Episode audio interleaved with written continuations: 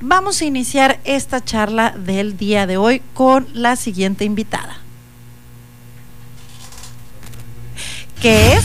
Victoria Jiménez, exploradora científica de National Geographic. Ella tiene un proyecto muy interesante que se trata precisamente de incluir a las mujeres eh, en la ciencia, digamos que sea visible el trabajo de las mujeres y de las personas que están colaborando como exploradores en National Geographic.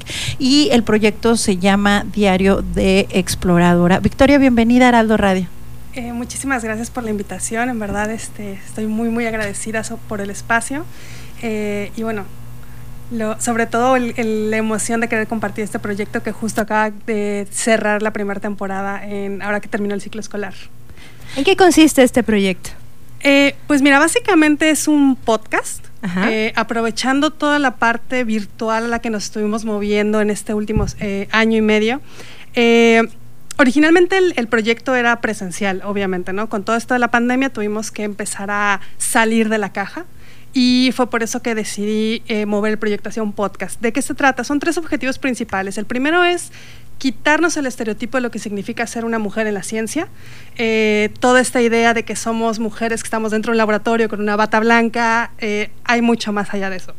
El segunda, la segundo objetivo principal era dar difusión a lo que las mujeres mexicanas estamos haciendo en ciencia, sobre todo eh, exploradoras de National Geographic, porque vemos muchísimas mujeres exploradoras eh, dentro, de la, dentro de la comunidad mexicana. ¿no? Y el tercer objetivo era tratar de que las niñas eh, se empezaran a involucrar un poco más y empezaran a tener mayor interés y motivación por temas de ciencia y tecnología, porque existe una brecha de género muy importante en temas de ciencia y tecnología que se ha discutido, se ha explorado, pero muy poco se ha hecho para ver desde dónde está surgiendo este problema. Y de acuerdo con las estadísticas, únicamente el 30% de, las, de los científicos en el mundo somos mujeres, lo cual pues sí es bastante preocupante. Y otra de las estadísticas nos muestran que es a partir más o menos de los 11, 12 años que los niños empiezan a perder este interés, ¿no? Las niñas sobre todo. Perdón, entró un ruido. Ah, por el fondo. Perdón.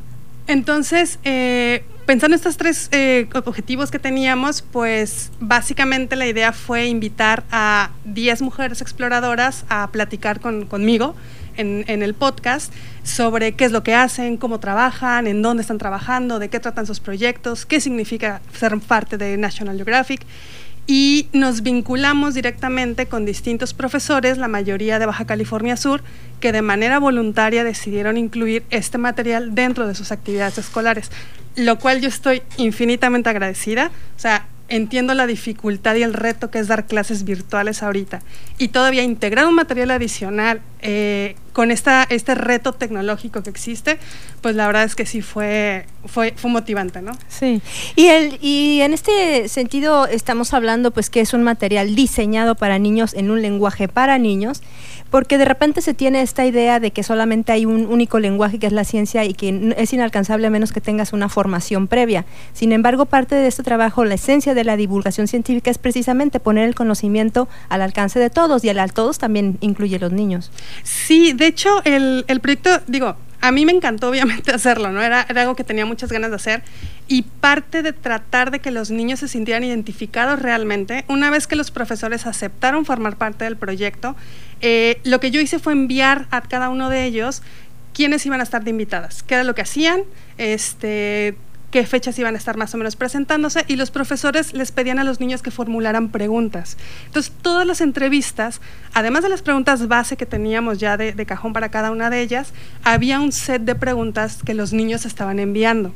Eh, no fue sencillo porque teníamos, eh, empecé yo trabajando con 32 escuelas, culminé el proyecto con 37 este, y claro que implica pues mucho trabajo detrás para seleccionar preguntas y todo, pero la idea de todo esto precisamente era que los niños se dieran cuenta que la ciencia está al alcance de cualquiera y ninguna pregunta es tonta. o sea, que eso es lo más, lo más este, importante, ¿no? Eh, inclusive lo que nos decían todas las invitadas era, las preguntas más difíciles que nos hacen son las de los niños. Y siempre. Porque es un reto. Ellos piensan de una velocidad totalmente diferente a la nuestra. Y, Ah, no, ¿qué áreas de la ciencia son las que han explorado durante tu programa? Las invitadas sobre qué áreas son las que principalmente se han desarrollado eh, de manera académica. Traté de abarcar la mayor cantidad de áreas diversas. Eh, por ejemplo, eh, estuve platicando con una chica que trabaja con genética. ella está en el proyecto Genographic de National Geographic que busca rastrear a partir de la genética de cómo se poblan los continentes. Este, estuve trabajando, bueno, una de las invitadas también este, es Daniela, ella trabajó, bueno, trabaja con murciélagos, eh, un animal que normalmente da mucho miedo y que hay un estigma, sobre todo ahorita con todo esto de la pandemia. Entonces, ella nos explicaba pues el trabajo, los beneficios que ofrecen, etcétera. Eh, tengo biólogas marinas, tengo gente que trabaja con sociología, este, bueno, obviamente estoy yo que, estaba como en la parte de, de la oceanología. Entonces te digo, traté de abarcar todas las posibilidades. Eh, una de las, por ejemplo, una de las invitadas que fue yo creo que de las que más me inspiró, eh, ella es veterinaria de fauna silvestre. Entonces, nosotros pensamos en veterinarios y pensamos en lo, clásico, en gatos, perros, ella tiene leones, tigres, o sea, toda esta fauna que uno ve literalmente en los programas entonces yo, yo justo le comentaba a ella de, yo crecí viendo esos programas, ¿no? Y de repente conocer a alguien y a una mujer mexicana que está trabajando, que se va por el mundo entero a, hacer este tipo de, trabajo, pues es impresionante. A mí, la verdad es que estuve fascinada. Y es que en esta parte yo creo que es fundamental. Eh, ¿Qué edades de niños estuvieron participando? Me interesa mucho porque finalmente cuando son niños de repente no sabemos qué alcance tienen estos tipos de sueños, este tipo de ejemplos y la posibilidad de que vean en alguien tangible, como las investigadoras que estuvieron participando, la posibilidad real de ellas mismas ser en un futuro científicas. Mira, eh, yo me estuve enfocando en alumnos entre cuarto y sexto de primaria eh, hay, una razón detrás, ¿no? No, fue eh, por azar. Eh, existe material científico y material de divulgación para niños preescolares y primeros años de primaria. Eso existe. existe material científico y de divulgación para alumnos de secundaria preparatoria, pero hay este rango de edades entre los 7 y 12 años que parece que los dejamos ahí perdidos, ¿no? Eh, entonces fue la razón por la que empecé a tomar ese sector en el particular, porque claro, si ya estamos hablando que la secundaria, las niñas ya perdieron mucha de la motivación por ciencia y tecnología, entonces hay que estar un paso atrás de, para poder motivarlas, ¿no? para poder mostrarles el mundo y sobre todo quitarnos esta venda de los ojos de no estamos todo el día en el laboratorio. O sea, la gran mayoría de las que hacemos ciencia realmente hacemos mucho más allá del laboratorio, ¿no? Y aparte la importancia de empezar a meter el gusanito del pensamiento crítico, el pensamiento analítico, el deductivo, o sea, eso, es otra forma de, modelar nuestra mente la ciencia y si eso empieza o podemos generar el interés desde edades pequeñas, eh, dijes tú, bueno, ok, a lo mejor no se dedican a la ciencia, pero al menos, al menos ya hay como, eh, sabes que existe una manera distinta de cómo acercarse al conocimiento y más. Y yo creo que ahora, eh, y hablo un pequeño paréntesis, toma más sentido, porque por ejemplo lo vemos ahora en la pandemia, ¿no? Cuánta información o desinformación no hay, y como no tenemos ese pensamiento de cuestionarnos, de, no tener bases científicas muy primarias, que no necesariamente tienes que ser estar en el laboratorio, pues no puedes discernir, entonces te meten cada información y miedos y demás, porque no sabemos cómo acudir a las fuentes, no, no tenemos este principio ¿no? de, pregunta como es lo de la ciencia, el pensamiento científico. Sí, es, un problema muy grave, ¿no? Sobre todo, justo como lo mencionas ahorita, con toda la pandemia, la cantidad de desinformación que empezó a haber. Y si a eso le agregas el estrés de haber pasado, el mundo de los niños cambió, digo el de todos, ¿no? Pero el de los niños más drásticamente porque ellos de plano se vieron limitados a nada. O sea, uno como adulto podía salir al supermercado, podía ir a la tienda, pero ellos nada. Pasa su mundo a completamente virtual en un minuto. Y de un día para otro dejan de ver a sus amigos, de un día para otro dejan de ver a familiares, etcétera, dejan de salir a sus actividades y se empiezan a volcar todo su medio de información son los, los medios digitales. Y que son malos, en su mayoría. Porque la verdad, fue, perdón, acá hago una autocrítica, los medios de comunicación hemos entendido cuál es nuestro compromiso y nuestra responsabilidad de poder transmitir información relacionada con ciencia y con salud. Desafortunadamente se nos van las eh, ¿cómo te diré? Las, las, las cabas al monte para buscar los clics y tenemos a una sociedad aterrada que no razona, que no entiende de principios, eh, perdón, ya me estoy proyectando, ¿no? Pero bueno, pero continúa. No, no, no, es que, es que va todo esto relacionado, ¿no? O sea, en realidad, este proyecto lo empecé a concebir muchísimo tiempo atrás. Eh, justo empieza el tema de la pandemia, justo empiezo yo a ver este tipo de desinformación que existe. Ya tengo en el medio, o bueno, más bien ya tengo haciendo divulgación varios años, eh, casi cuatro años. Eh, y una de mis principales preocupaciones, precisamente cuando surge el, el problema de la pandemia, es que, volvemos a lo mismo, hay un sector de la población que son este rango de edad de niños bien específico al que no se está atendiendo. Así es. Y era un sector de la población súper vulnerable porque estamos hablando de una edad en la que están pasando la pubertad, en la que están con un montón de cosas en la cabeza, que son súper fáciles de, de, manipular en redes sociales, etcétera. Y no están teniendo información adecuada. Entonces, en ese entonces, lo que, lo que yo hice, bueno, que, que justo con, con, mi hija, tengo una niña que ahorita tiene 12 años, creamos un proyecto de divulgación que era eh, audiovisual para hablar de temas COVID, ¿no? O sea, todo lo que implicaba qué es, la, qué es el coronavirus, qué es la pandemia, cómo surge, eh, qué es lo del famosísimo aplanar sobre la curva que tanto se discutió y todo esto y se debatió. Era una manera de, de contribuir un poco con, con, lo que estaba sucediendo, ¿no? Entonces, vuelve a lo mismo, o sea, creo que es bien importante que nunca perdamos de, de, de, vista el objetivo que tenemos. Mi objetivo siempre es la divulgación de la ciencia. Sea o yo no la experta en el área, siempre puedes encontrar expertos. Y esta parte que señales es fundamental. De hecho, aquí una persona en la página Facebook nos dice, sorprendente que algunas personas ni siquiera analicen un poco los temas, en este caso el COVID, y se quedan con la poca información que leen en las páginas falsas. Muchas gracias, Víctor. Saludos. Y, y, vamos rescatando un poquito el proyecto. Diario de Exploradora, entonces son estas entrevistas que llevan distintos temas muy específicos del área donde mujeres se desempeñan en la investigación. Y yo te voy a preguntar algo muy importante, porque para el auditorio que nos estén escuchando, por ahí hay una niña que tiene muchas ganas de ser investigadora, pero finalmente lo ve como algo irreal. ¿Cómo se nace o cómo llegas tú a la ciencia? Mira, es bien curioso porque eh, mucha de la gente que yo conozco, sobre todo mujeres que están en ciencia, siempre me han dicho, pues es que mi mamá o mi papá son científicos, etcétera. En mi caso no lo son, este, pero yo tuve la ventaja y la fortuna de que nunca me dijeron que no. Entonces, eh, mi papá es ingeniero civil, mi mamá es arquitecto, siempre tuve esta curiosidad por las obras portuarias, ¿no? Precisamente por todo ese background que tenía con ellos. Eh, el mar me encantaba, me fascina todavía hasta la fecha, ¿no? Obviamente.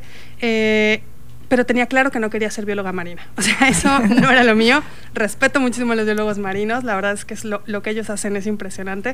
Empecé a investigar mucho, empecé a buscar, eh, y llega un punto en el que estás en la preparatoria decidiendo qué es lo que quieres hacer y todo esto. Y me encuentro unas entrevistas, la primera de ellas fue a, a, en una revista a Don Wash. Eh, él es eh, oceanógrafo de la Armada de Estados Unidos. Eh, él hablaba sobre toda esta exploración submarina, las zonas donde nunca nadie había llegado, y bueno, el famoso Tristy, todo, toda esa exploración impresionante, ¿no? Las fosas de las Marianas. Y la verdad es que te inspira, o sea, te motiva mucho y dices, yo quiero hacer eso y quiero conocer y quiero estar ahí. Eh, empecé a investigar en dónde podía estudiar oceanología eh, aquí en México. Eh, únicamente en ese momento existía nada más tres universidades, que está la, la, de Ensenada, que fue donde yo estudié, la de Colima y, bueno, la de Oaxaca, ¿no? Eh, me fui a Ensenada sin, sin, conocer a nadie, nunca había estado en Ensenada. Eh, yo no sé cómo mis papás me dejaron irme, la verdad. Es impresionante, ¿no? Y se los agradezco infinitamente. Eh, y, y, así fue que empezó, ¿no? La, la curiosidad. Sobre todo era un tema de ya traía ese, ese gusto por querer conocer qué estaba sucediendo en el océano. Y influye mucho cómo te motiva la gente, influye claro. mucho el apoyo que tienes de tu familia. Yo lo que le puedo decir a los papás, y se lo digo a los papás de todos mis amigos, ¿no? O sea, nunca limites a tus hijos, o sea, sí todos queremos la casa limpia, sí todos queremos la ropa que nos ensucie, sí queremos que los zapatos les dure eternamente, pero si hacemos eso, estamos coartando de tajo la curiosidad que ellos están eh, formándose en ese momento. y al final del día un niño es un científico. Así O es, sea, así es. todos los niños son nato. científicos. Sí. Exactamente. Entonces, así básicamente fue como surgió. Eh, y digo, ¿cómo llego yo ya a, a la posición donde estoy ahorita, ¿no? De National Geographic, que no voy a decir que estoy, eh, soy el top de científicos, ni mucho menos.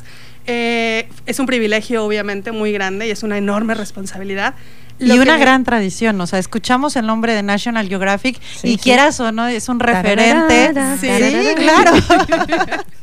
Entonces, yo lo que sí puedo decirles es que no, no es imposible, ¿no? O sea, existen inclusive convocatorias de- diseñadas para adolescentes para que entren dentro de lo que es la, la familia National Geographic. O sea, hay Y- material y todo. Y en tu caso, ¿cómo se puede acceder al material que, que ustedes tienen? Eh, mira, si ¿Se tú pueden entras... contar en contacto contigo o está abierto a personas? eh, bueno, eh, si te refieres a lo del diario Exploradora, todo a ese material, todo, ok. queremos todo aquí. Este, bueno, lo- todos los recursos que ofrece National Geographic están eh, disponibles, abiertos al público en la página de National Geographic. Muy bien. Ahí uno puede meterse, es cuestión de entrar, buscar este, la información. Eh, solo quiero recalcar algo y que me gusta hacerlo siempre, ¿no? Sobre todo para quitarnos igual estigmas y estereotipos. No todos los exploradores son científicos, no todos los exploradores están metidos en la selva o en el medio de un, submarino. Eso es bien importante porque quiero recalcar algo. Hay exploradores profesores, educadores, hay una sección especial para ellos, hay una sección especial para los exploradores eh, que hacen videos, que hacen fotografía, que cuentan historias. Eh, básicamente hay un espacio para cualquiera que quiera contar algo y hacer algo por, pues, positivo y cambiar lo que estamos viviendo, ¿no? Eh, con, con eso en mente, hay muchos recursos también dentro de la página para que puedan acceder tanto profesores como alumnos, eh, gente que quiera tomar cursos para capacitarse para, no sé, fotografías, videos, eh, educación ambiental, conocer más de alguna especie en particular. Entonces, el, el chiste es meterse y tomarse un tiempo, explorar exactamente. Eso, eso es por un lado. Ahora, para el proyecto en particular de Diario Exploradora, eh, se encuentra alojado en Spotify, en YouTube. Eh, en los dos los puedes buscar así, Diario de Exploradora. Y en mis redes sociales puedes buscarlo eh, con el hashtag Diario de Exploradora o Mujeres en la Ciencia, cualquiera de los dos. Ah.